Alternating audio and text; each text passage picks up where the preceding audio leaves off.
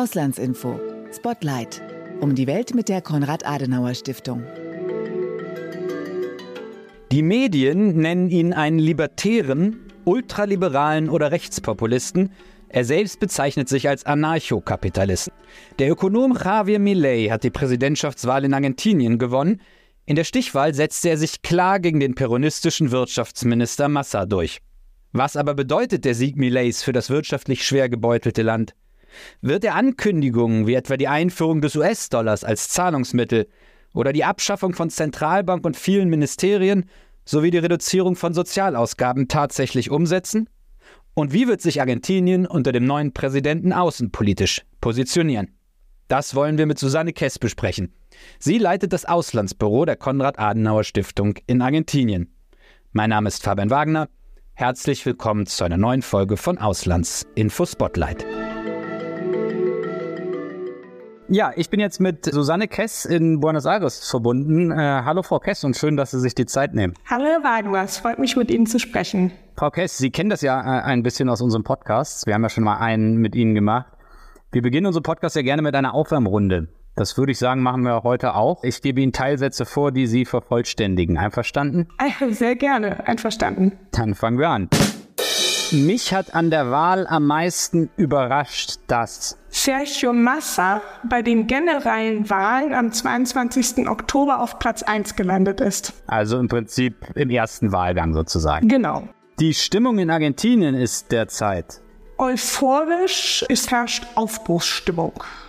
Am Wahltag habe ich die Ruhe vor dem Sturm genossen. okay, danke.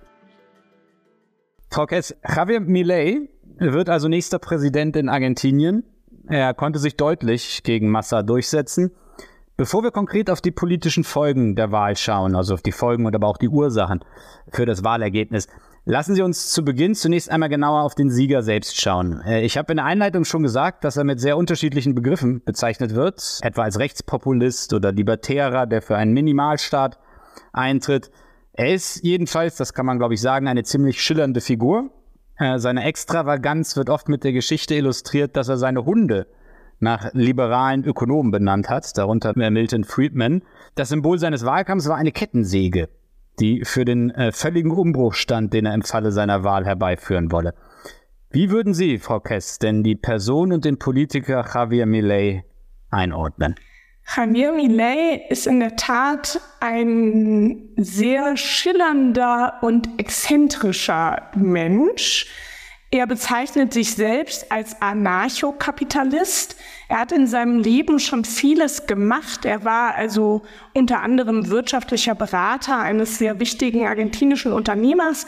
Äh, das war ein seriöser Job sozusagen. Er war aber auch äh, Rocksänger, er war Entertainer und er war auch Tantra-Sex-Coach.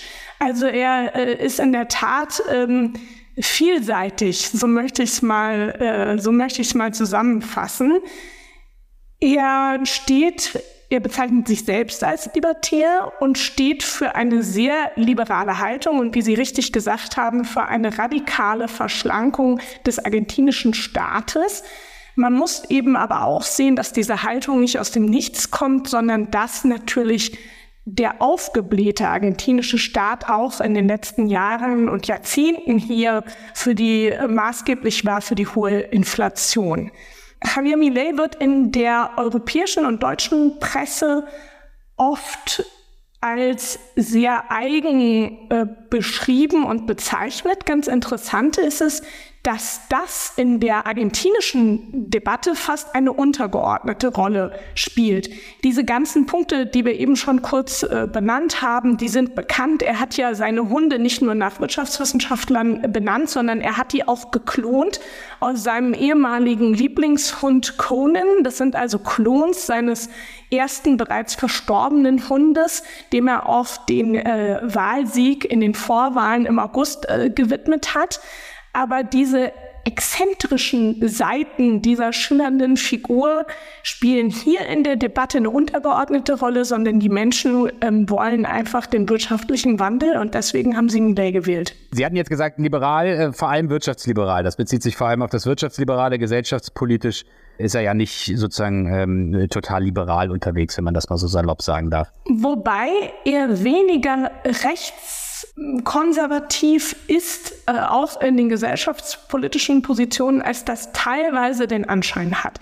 Man manchmal scheint er keine so richtige Linie zu haben. Also beispielsweise ist er nicht gegen die Homo-Ehe oder gegen gleichgeschlechtliche Partnerschaften, äh, sondern er sagt, dass jeder mit seinem Privatleben machen soll, was er möchte. Äh, für ihn ist es nur wichtig, dass dem Staat äh, dadurch keine Kosten entstehen.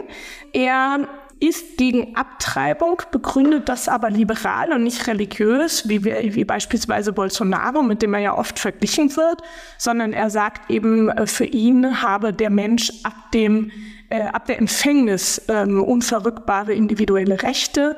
Aber ich würde sagen, dass für ihn ganz klar und in seinem Programm die Wirtschaftspolitik im Mittelpunkt steht und äh, die Gesellschaftspolitik immer nur an der Oberfläche angerissen wird. Frau Kess, zur Wahl standen ja jetzt nicht nur zwei Kandidaten, sondern man kann, glaube ich, sagen, auch zwei Weltbilder. Vor allem eben, wie Sie gesagt haben, im Bereich der Wirtschaft.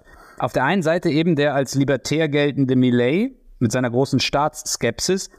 Auf der anderen der peronistische Wirtschaftsminister Massa, der für einen interventionistischen Staat und äh, Sozialprogramme steht. Was sind aus Ihrer Sicht denn die entscheidenden Ursachen dafür, dass sich die Argentinier schlussendlich mehrheitlich für den Millet-Kurs entschieden haben. Die Frage ist, ob sich die Argentinier mehrheitlich für Millet oder gegen Massa entschieden haben. Und da würde ich noch mal ein ganz großes Fragezeichen setzen.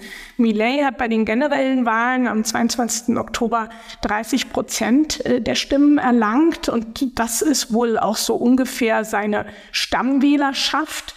Sergio Massa war auf 37 Prozent gekommen und äh, die, die Mitte-Rechtskandidatin äh, Patricia Bullrich äh, von der Partei Pro auf 23 Prozent. Und äh, Millet ist es jetzt gelungen, bei der Stichwahl äh, wohl ziemlich geschlossen diese 23 Prozent der Wählerstimmen zu sich äh, zu ziehen und auch noch einen Teil der Stimmen des moderaten föderalen Peronisten Schiaretti, das ist der Gouverneur von Cordoba, der auf knapp 8 Prozent gekommen war am 22. Oktober. So, dass man aus meiner Sicht eigentlich sagen kann, dass 26 Prozent der Stimmen, die er gestern erhalten hat, nicht seiner Stammwählerschaft ähm, zuzuschreiben sind, sondern eher dieser demokratischen Mitte beziehungsweise äh, des Mitte-Rechts-Spektrums ähm, entsprechen. Und diese Stimmen hat er bekommen, weil die Wähler das System der institutionalisierten Korruption und der Vetternwirtschaft äh, in der Ära Kirchner abgewählt haben. Und das haben Sie auch mit Massa dann verbunden, diese, dieses alte politische System? Das haben Sie auch mit Massa verbunden und das ist recht interessant, weil Sergio Massa als Wirtschafts- und Finanzminister ja auch direkt ähm, Verantwortung trägt für die wirtschaftliche Misere, in der sich Argentinien heute befindet. Massa hat seit den Vorwahlen am äh, 13. August fast zwei Prozent des Bruttoinlandsprodukts für seinen eigenen Wahlkampf verausgabt. Das heißt, er hat bestimmte Sektoren der Gesellschaft direkt mit Geldgeschenken äh, bedacht. Rentner, äh, Selbstständige, ähm, abhängig Beschäftigte, dadurch, dass er ihnen die Einkommenssteuer erlassen hat und so weiter. Das heißt, er hat direkt Mittel des Staates, auf die er Zugriff hat als Wirtschafts- und Finanzminister, für seinen eigenen ähm, Wahlkampf verwandt. Seine Partei wurde auch noch durch mehrere Korruptionsskandale erschüttert in dieser Zeit. Und aus meiner Sicht ist die Wahl ein eindeutiges Zeichen dafür, dass die Menschen dieses System, das den Peronismus ausmacht, so nicht mehr mittragen wollen. Also kann man sagen, Frau Kess, eher eine Wahl gegen die aktuelle Politik als für Millet? Ja, auf jeden Fall in Teilen. Millet hat eine äh, Stammwählerschaft, aber auch da ist es interessant, dass sich eher der wirtschaftsliberale Kern durchsetzt äh, als die exzentrischen Positionen. Also die argentinische Wählerschaft ist in ihrem Kern nicht rechtspopulistisch oder rechtsextrem, sondern hier äh, wurde klar für eine wirtschaftsliberale Wende gestimmt. Frau Sie haben eben schon die wirtschaftliche Situation in Argentinien angesprochen. Da würde ich gerne mit Ihnen noch mal kurz ein bisschen genauer drauf schauen, weil das ja auch viel erklärt äh, oder starke Auswirkungen eben, wie Sie gesagt haben, auf das Ergebnis der Wahl hat. Ich habe da ein Zitat gefunden in der Frankfurter Allgemeinen vor ein paar Tagen. Das würde ich Ihnen gerne vorlesen. Dieses Zitat beschreibt die Situation in Argentinien. So schrieb die FAZ einige Tage vor der Wahl. Millionen Argentinier kommen mit ihrem Einkommen nicht mehr über die Runden. Ein großer Teil ist schon seit Jahren von staatlichen Programmen abhängig, besonders jene, die einer informellen Beschäftigung nachgehen und keine Lohnerhöhung erhalten. In den Vorstädten wachsen die Tauschmärkte, wo Leute Kleider oder andere Habseligkeiten verkaufen oder tauschen. Doch die Armut hat sich auch weiter in den Mittelstand hineingefressen und dort den Zorn auf die Regierung und das Establishment geweckt. Frau Gess, ist die Lage in Argentinien wirklich so dramatisch? Leider ja. Das muss man unterstreichen. Und das ist insofern besonders tragisch, dass Argentinien vor etwas mehr als 100 Jahren zu den reichsten Ländern der Welt gehörte. Argentinien war die Kornkammer der Welt. Man sieht äh, diese vergangene Pracht noch heute am Stadtbild der wunderschönen Stadt Buenos Aires mit ihren tollen Palästen, ihren breiten Alleen. Aber leider ist dieses Land von der Politik heruntergewirtschaftet worden. Es ist ein reiches Land, auch immer noch ein reiches Land mit den zweitgrößten Schiefer- und Gasreserven der Welt, den zweitgrößten Lithiumreserven der Welt. Argentinien hat Öl, hat äh, Sonne, Wind und Trinkwasser im Überfluss, also perfekte Bedingungen zur Produktion von grünem Wasserstoff und anderen erneuerbaren Energien ist der siebtgrößte Weizenproduzent der Welt, was natürlich auch in Zeiten des Ukraine-Kriegs äh, in Europa eine große Bedeutung hat produziert Nahrungsmittel für ungefähr 450 Millionen Menschen, also das Zehnfache der eigenen Bevölkerung oder kann äh, Lebensmittel für so viele Menschen produzieren. Das heißt, die Potenziale sind enorm, aber das Land ist wirklich heruntergewirtschaftet worden. Und das spürt die Mittelschicht. In Argentinien gab es nämlich im Unterschied zu anderen lateinamerikanischen Ländern eine breite Mittelschicht, die sozusagen jetzt peu à peu in die Armut abrutscht. Man geht inzwischen von ungefähr 45 Prozent der Menschen aus, die in Armut leben und 10 Prozent der Bevölkerung in extremer Armut. Frau Kess, Sie haben das jetzt eindrücklich geschildert, die, die wirtschaftliche Situation, die äh, miserable wirtschaftliche Situation. Nun wird eben mit Millet die Hoffnung verbunden, äh, eben da äh, dran was zu ändern. Können Sie vielleicht mal ganz kurz sagen, was für konkrete Vorschläge er gemacht hat im Wahlkampf und dann vielleicht auch, wie Sie die Erfolgsaussichten dieser Vorschläge bzw. dieser angedachten Maßnahmen einschätzen? Kern seiner wirtschaftspolitischen Agenda ist die Liberalisierung der Märkte und eine Verschlankung des Staates und eine Dollarisierung der Wirtschaft.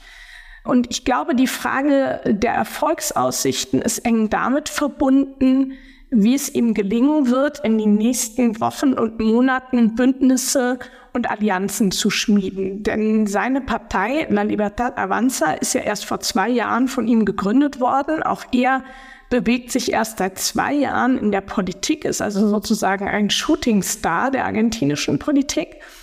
Und seine Partei verfügt über keine Mehrheiten im Nationalkongress, hat in der Abgeordnetenkammer nur knapp 20 Prozent der Sitze und im Senat knapp 10 Prozent der Sitze. Das heißt, Millet ist auf Bündnisse mit anderen Parteien angewiesen. Und man vermutet eben nun, da die Pro vom Ex-Präsidenten Mauricio Macri und der Kandidatin Patricia Bullrich ihn seit den Wahlen am 22. Oktober offen unterstützt hat, vermutet man, dass er Pro-Politiker in seine Regierung integrieren wird und ähm, vielleicht entweder sogar eine Art Koalitionsregierung bildet oder zumindest den technischen Support dieser erfahrenen Politiker in Anspruch nimmt und dann punktuell im Parlament Bündnisse aushandelt. Aber davon wird natürlich der Erfolg stark äh, abhängig sein. Und sein Programm beispielsweise der Dollarisierung ist sicherlich auch nicht ganz leicht umzusetzen. Es soll einen Stufenplan geben. Das heißt, er möchte auch die Devisenmärkte öffnen, so dass die Unternehmen wählen können, ob sie Geschäfte in der Landeswährung oder in Dollar durchführen möchten. Und wenn dann zwei Drittel der Wirtschaft ohnehin über Dollar abgewickelt werden, möchte er in einem Referendum über eine mögliche Dollarisierung abstimmen. Aber im Moment ist Fakt, dass die Staatskassen leer sind, keine Devisen vorhanden sind, die auch erst mit den Erträgen aus der Sojaernte äh, ab Mai wieder langsam gefüllt werden können und im Moment äh, im Land gar keine Dollar für eine mögliche Dollarisierung ähm, vorhanden sind. Das heißt, er wird die Wirtschaft nicht komplett äh, umkrempeln können von heute auf morgen, sondern es wird ein längerer Prozess äh, sein.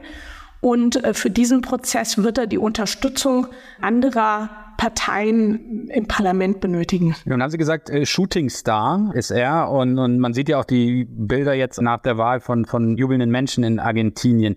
Nun ist es ja bei solchen Shooting Stars oft dann auch so, dass äh, mit ihnen viel verbunden wird, viele Hoffnungen, viele Erwartungen, die dann aber, weil die Realität eben doch eine andere ist und alles deutlich komplizierter, rasch enttäuscht werden können. Wie hoch schätzen Sie das Risiko ein, dass Javier Millet genau das passiert? Dass er eben mit diesen hohen Erwartungen, die er auch geschürt hat, dass er denen nicht gerecht werden kann? Das ist eine interessante Frage äh, und die möchte ich zweigeteilt äh, beantworten. Das Risiko besteht auf jeden Fall.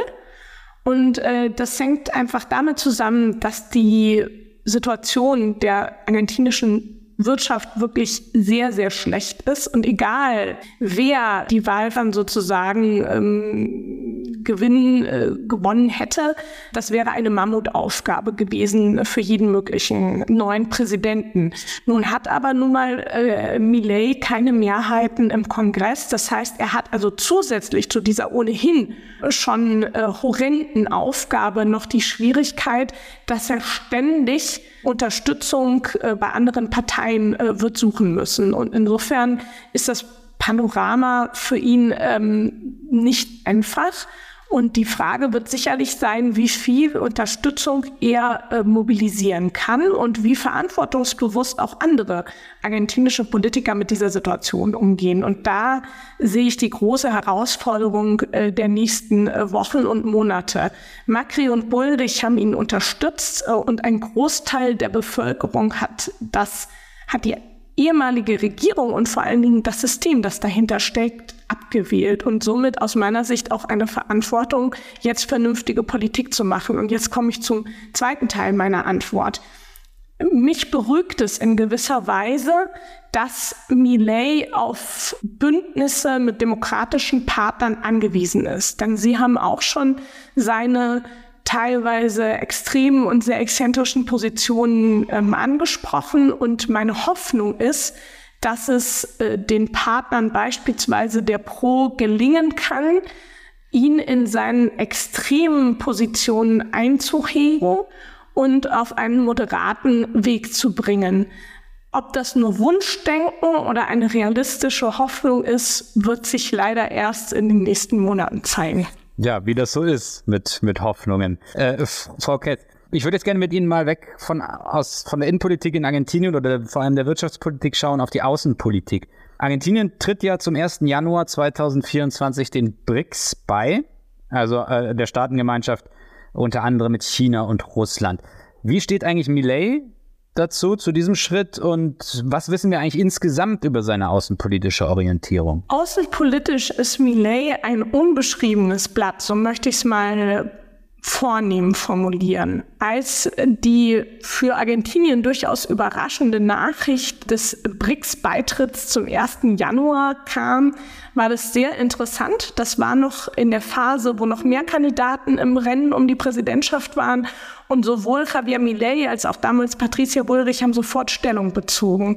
Patricia Bullrich hat das differenziert gemacht und hat gesagt, sie kann sich nicht vorstellen, dass Argentinien den BRICS beitritt in einer Zeit, wo ein BRICS-Mitglied, äh, nämlich Russland, einen völkerrechtswidrigen Angriffskrieg gegen die Ukraine führt und äh, geschweige denn ähm, an der Seite äh, von Iran.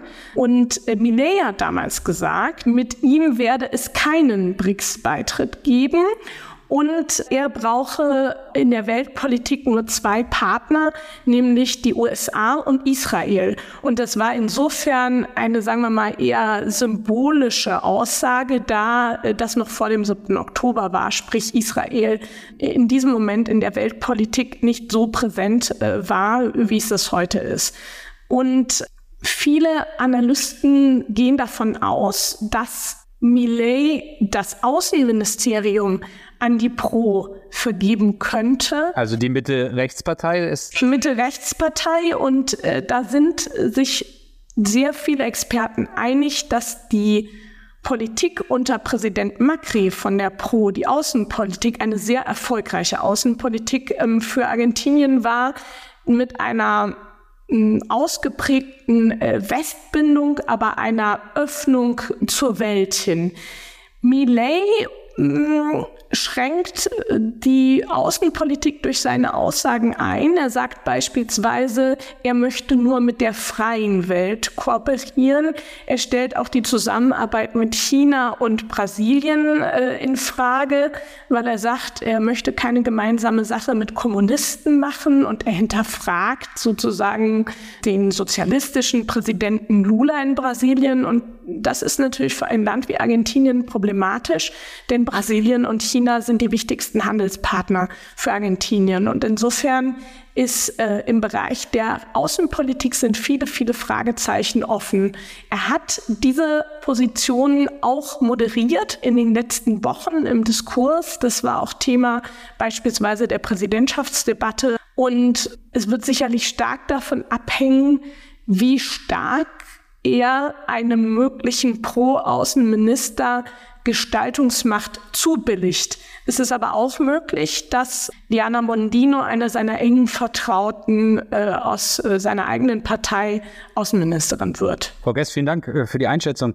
Nun ist Argentinien trotz der immensen Probleme äh, nach wie vor die zweitgrößte Volkswirtschaft Südamerikas und verfügt, Sie haben das schon angesprochen, über viele Rohstoffe und insgesamt ein sehr, sehr großes Potenzial. Es ist ein sehr wichtiges Land, nicht zuletzt auch für Europa. Was bedeutet der Sieg Millets für die Beziehung Europas zu Argentinien? Ich mache mir keine Sorgen um die Beziehungen zwischen Argentinien und Europa aus argentinischer Sicht. Argentinien ist ein sehr europafreundliches Land und Millet hat in den letzten Wochen mehrfach betont, er wolle die Vertiefung der Beziehungen zur freien Welt. Damit meint er zu den demokratischen Systemen in der Welt und somit ist natürlich Europa für äh, Millet und seine mögliche Regierung ein natürlicher Partner.